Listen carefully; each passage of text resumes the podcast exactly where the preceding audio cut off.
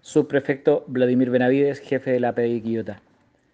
Detective de, esta unidad, eh, en coordinación con el fiscal don César Astudillo y en coordinación además con personal de Gendarmería, procedieron a detener a una persona eh, de sexo masculino en los momentos que intentó ingresar al interior de la cárcel a través y oculto de alimentos en horario de visita, eh, sustancias ilícitas.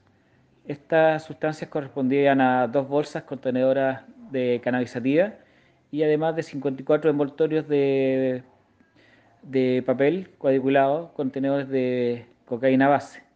Por instrucción del fiscal, esta persona pasa detenida por el delito flagrante a la infracción Ley 20.000 a la respectiva audiencia de control de detención en el juzgado de garantía de Quillota.